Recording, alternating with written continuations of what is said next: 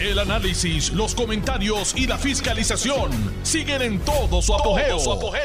Le estás dando play al podcast de Noti1630, Sin Ataduras, con la licenciada Zulma Rosario. Aquí estamos. Hoy es miércoles, mitad de semana, 8 de junio del año 2022. Esta es su amiga Zulma R. Rosario Vega en Sin Ataduras por Noti1, la mejor estación de Puerto Rico y primera fiscalizando.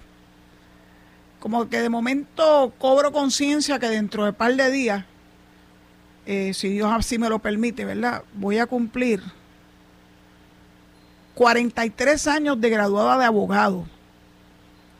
Eh, Escuela de Derecho, Universidad de Puerto Rico, 1979. En el día de ayer falleció uno de los compañeros de la clase. Sigo muy triste por esa noticia. Eh, pero como les dije ayer, esto es ley de vida. Todos vamos a llegar ahí. Eso lo tenemos garantizado desde que nacemos.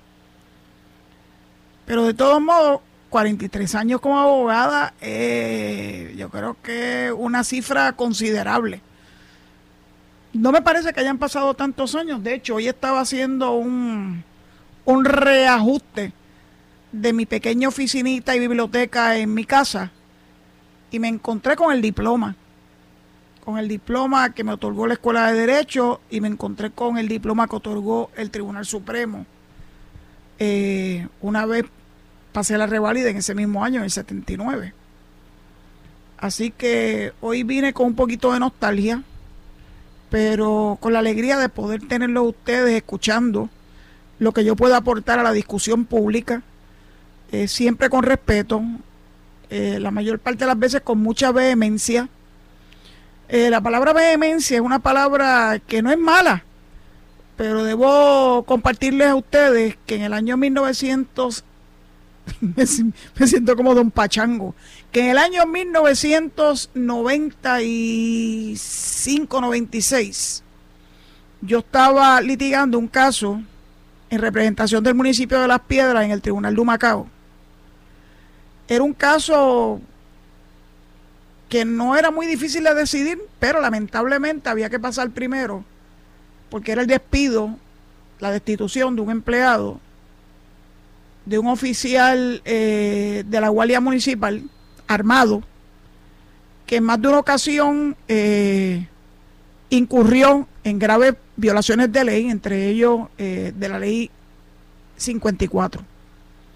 También hizo amague eh, con ciudadanos del pueblo de las piedras y a pesar de que habíamos recomendado al alcalde entonces, Ángel Peña, padre, que este señor era literalmente una pistolita sin inscribir con la diferencia que eso era un arma de reglamento que pertenecía al municipio de Las Piedras y que por él ser un empleado del municipio autorizado a portarla, podría traerle graves problemas al municipio, peor aún, que pudiera descargarla ante una persona eh, inocente.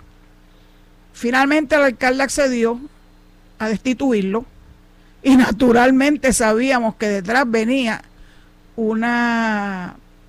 En este caso no fue una demanda porque había que eh, agotar los remedios administrativos, así que tuvieron que llevar el caso ante lo que antes se conocía como la Junta de Apelaciones del Sistema de Personal, HACCP.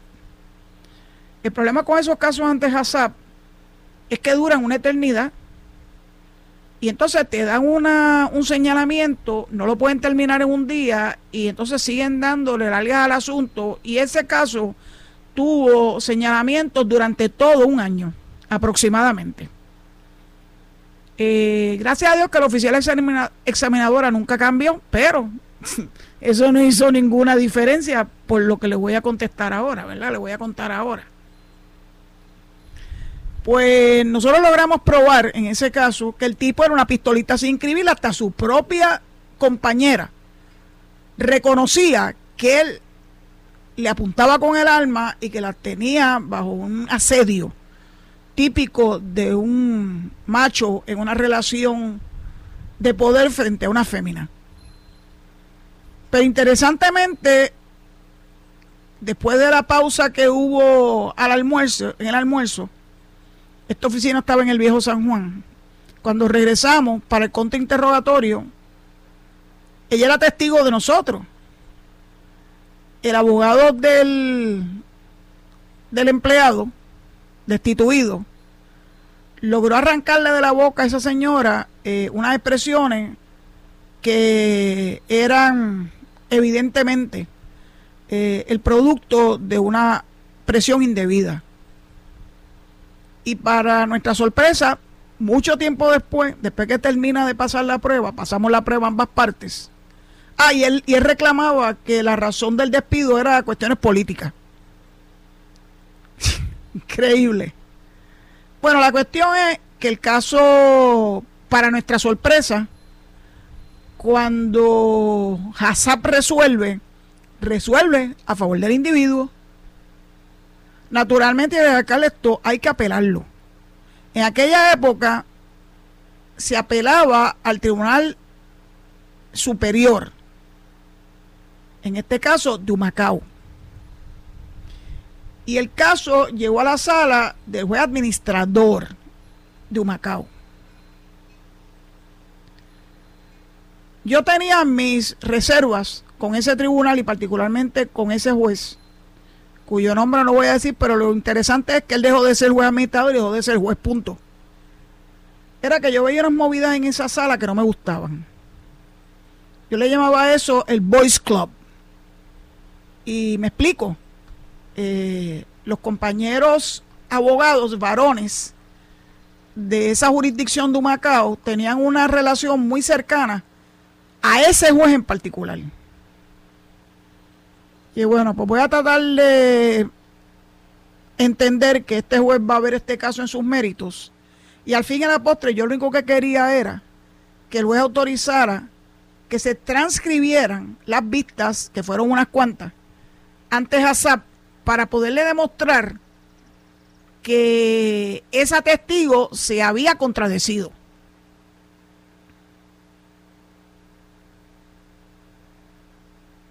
el juez estaba renuente. Y el juez, pero es que yo no entiendo. Si lo único que estoy pidiendo es que se transcriban y lo vamos a transcribir a nuestro costo. No vamos a pretender que eso lo haga el tribunal. Y estaba resistente. Y yo tengo que admitir que yo me levanté como una saeta y me acerqué al podio y vi dos cosas. Que los alguaciles de sala se acercaron a mí y que detrás de mí yo sentí la presencia, no sé de quién. Puede que haya sido mi mamá diciendo al Zulma, por favor, tranquilízate que aquí tengo la aquí tengo la chancleta. No sé. Después me, enteré que era el propio alcalde que estaba detrás de mí y que se levantó cuando vio que yo eh, tenía mucho, mucho coraje. Yo lo único que hice fue subir al podio brindar para récord mi oposición y mi, y mi verdad eh, mi desacuerdo con la determinación del juez que era que él no iba a permitir que se transcribieran las vistas. Y claro que hizo una locución fuerte pero nunca irrespetuosa y entonces el juez lo único que se le ocurrió decirme fue el problema con usted licenciada es que usted es muy vehemente yo sé lo que significa la palabra vehemente, pero de la forma en que él lo dijo, yo sé que venía con doble pespunte. Y lo que yo le contesté fue, es verdad, juez, usted tiene razón. Yo soy vehemente cuando me toca defender los dineros del pueblo de Puerto Rico, en este caso del pueblo de Las Piedras. Y la integridad del municipio de Las Piedras. Para eso estoy yo aquí. Él decretó un receso y dijo que él iba a resolver más adelante. Bueno, pues regresamos a sala más adelante. ¿Saben cuál fue la resolución de él? Que estaba mandando el caso, que él no iba a tomar una decisión y que mandaba el caso porque acababan de aprobar la nueva ley de la judicatura que decía que los casos de las agencias administrativas tenían que ir directamente al Tribunal de Apelaciones. Así que él mandó el caso para el Tribunal de Apelaciones, cosa que yo le agradecí, eh, porque ya yo veía malas y no buenas de parte de él y saben una cosa, cuando el caso se vio en sus méritos, el Tribunal de Apelaciones en efecto eh, autorizó la transcripción de las vistas Y tan pronto la tuvo en sus manos y yo pude hacer mi, ¿verdad? mis alegaciones por escrito y la otra parte también, naturalmente, claro que le dieron la razón al municipio de Las Piedras, porque era tan evidente, había surgido la, de la prueba de las vistas que se celebraron en la Junta de Apelaciones, en ASAP, y nos dieron la razón. Y son momentos como ese donde uno le da rewind para atrás a las experiencias vividas. Eh, yo estuve litigando fuertemente por muchos años. Litigar en un tribunal no es precisamente eh, fácil. Uno se lleva muchos malos ratos, especialmente con los compañeros abogados, que a veces se ponen triquiñuelas. Y en el año 1997, en el verano del 97, decidí guardar los guantes de una de una práctica bien lucrativa, créanme lo que era bien lucrativa. Empecé sin un solo cliente y al final no daba abasto. Modestia aparte. Y hoy, que estoy en esta nostalgia de los 43 años próxima a cumplir en esta profesión, me empiezo a encontrar en unas cajas unos reconocimientos que quisieron hacerme algunos de mis clientes, entre ellos el municipio de Las Piedras. Y claro que tuve que recordar ese caso. Ese caso fue el turning point. Después, en el año siguiente, eh, el huracán María destruyó mi oficina. Se llevó enredada, creo que se lo conté hace poco tiempo, cuando creo que cuando empezó la temporada de huracanes y la importancia de la preparación, que se llevó completa mi biblioteca en momentos en que el internet era muy limitado y que todo lo tenías que, todas las investigaciones tenías que hacerlo con libre en mano. Yo creo que eso fue la, la decisión, eso fue una decisión de papá Dios que me dijo, Zulma, definitivamente ya tienes que moverte. Se acabó se acabó la litigación. De hecho, en esos momentos ya yo estaba eh, dirigiendo la Comisión del Centenario, celebrando y conmemorando los 100 años de presencia americana en Puerto Rico. Estoy hablando del 98, de 1898 a 1998, y le expliqué que hicimos un extraordinario, eh, eh, una exhibición de verdad fuera de liga donde fueron las escuelas, donde vino el público en general, etcétera. Todo esto se los cuento porque en un momento en la vida uno tiene que tomar decisiones. No me arrepiento ni un segundo. Eh, de hecho, mi salud se vio afectada por primera vez. Se descubrió que yo tenía un caso de alta presión. Ustedes saben que la alta presión es silenciosa. Te ataca y tú no te das cuenta. Y yo tenía que correr para las piedras, para Guayanilla, para Maricao. La verdad que estaba fuerte la cosa. Dicho eso, cuando el doctor Manuel Alegre, que era mi vecino en los bajos de la oficina, allá en Villa Nevares, Huila, si me estás oyendo, te tienes que acordar, porque ella vivía en Los Robles, que era donde yo estuve viviendo con mis padres hasta la muerte de mi mamá en la cooperativa de vivienda Los Robles, en la misma calle principal de Villanevares. Hoy le dicen la Américo Miranda Este, pero aquella, en aquel entonces era la calle 32 de Nevares. El doctor Manuel Alegre me salvó la vida, porque yo regresé de uno de mis, de mis viajes, creo que venía de Guayanilla, muy contrariada por algo que pasó. Eh, no es fácil y representar municipio, porque créanme que es bien complicado. Y yo le dije, doctor, yo no me estoy sintiendo bien. Y cuando me tomó la presión, la tenía por los descabellados y me dice, tú tienes dos opciones, Ulma. Yo te puedo mandar a ingresar ahora mismo porque te tienes que bajar esa tienes que ir al hospital para que te bajen la presión porque está bien alta. O si me sigues y completas lo que te voy a pedir, te voy a salvar de tener que ir a un hospital, te voy a tener que inyectar, pero mañana primero hora tienes que buscar un cardiólogo. Bueno, pues me inyectó, esperó por mí unas cuantas horas para ver cómo, cómo estaba la presión y finalmente me dijo, está bajo control, pero mañana tienes que ir a un cardiólogo. Desde esa fecha para acá, eh, el verano del 97 nuevamente, eh, pues Zulma Rosario pues tiene que tomar de por vida medicina para la presión.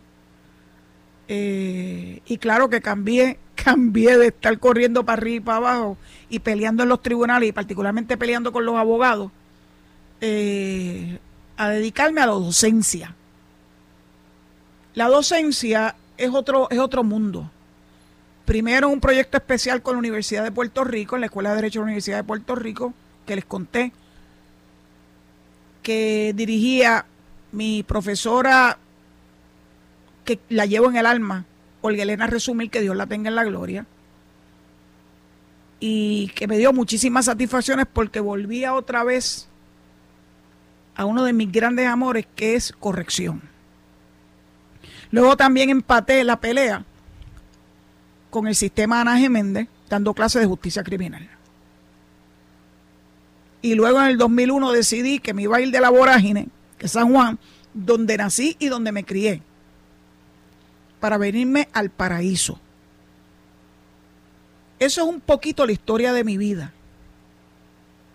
Y como ya estoy nostálgica y el viernes cumplo, Dios me lo permita, 43 años de profesión, pues Quería compartir esto con ustedes. Espero no haberlos aburrido. Yo soy el producto de todas esas vivencias. Las comparto porque puede que algunos de ustedes se sientan identificados con estas experiencias de vida que Dios me ha dado y que yo agradezco enormemente haberlas tenido. 43 años de abogada. No me arrepiento ni un solo momento. No ha sido una trayectoria fácil. Ha estado cargada de grandes retos. Pero gracias a Dios, todos los he podido superar. Tener babilla, vehemencia, me destaca esa soy yo desde chiquita. Mi hermana, que yo estoy segura que me estoy yendo y sabe que eso es verdad. Esa es la historia de mi vida.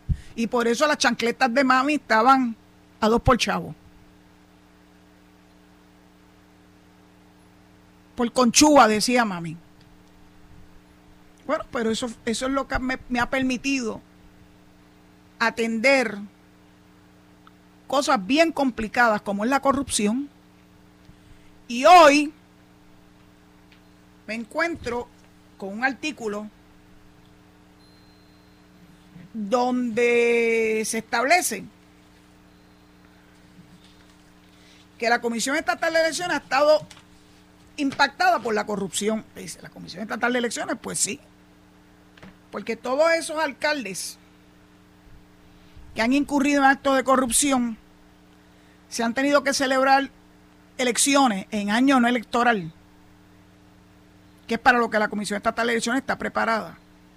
Tener que sacar de sus pobres recursos humanos y económicos para celebrar elecciones especiales. Salvo el caso de Cataño, que no hubo competencia y pues se fue por default. Pero hay unas palabras que dijo la segunda hermano en la comisión a William acaba de decir que sí, que se acuerda del doctor Alegre. De hecho, es el médico todavía de la familia. La presidenta alterna de la comisión, la honorable Jessica Padilla, debe ser de acá, los Padillas son todos de acá de Cabo Rojo, yo no la conozco, dijo, más que un impacto económico, yo lamento que tenga principalmente un impacto moral.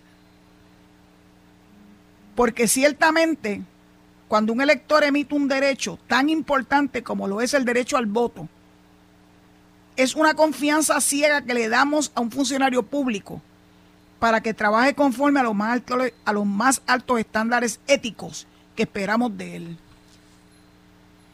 Así que este artículo, que es de Gloria Ruiz Cuilan, eh, que aparece hoy en la página 10 del Nuevo Día, me pareció que merecía la pena compartirlo con ustedes. Pero hay una noticia que he visto muy poco destacada, que la Comisión de Ética de la Cámara encontró de forma unánime causa contra la representante Lizy Burgo de Proyecto de Unidad. ¿Se acuerdan de aquel caso que ella tenía a una, la directora de su oficina y de una de las comisiones, que le proveyó espacio público con cargo a dinero público para que ésta pudiera celebrar una graduación de una escuela que ella dirigía, esta señora, y que Lizy Burgo con la autoridad que le da su puesto de representante, le dio a esta señora. Naturalmente es un grave conflicto de intereses y la comisión de forma unánime determinó que en efecto había incurrido en la violación ética eh, del reglamento de ética de la Cámara de Representantes. He visto poca cobertura de esto. No se sabe cuál va a ser la sanción que va a recibir, pero yo me imagino que alguna sanción le darán. Lo que pasa es que las sanciones que establecen estas comisiones de ética legislativa tienden a ser bastante aguadas. Esto fue el podcast de Noti1630, sin ataduras, con la licenciada Zulma Rosario. Dale play a tu podcast favorito a través de Apple Podcasts, Spotify, Google Podcasts, Stitcher y notiuno.com.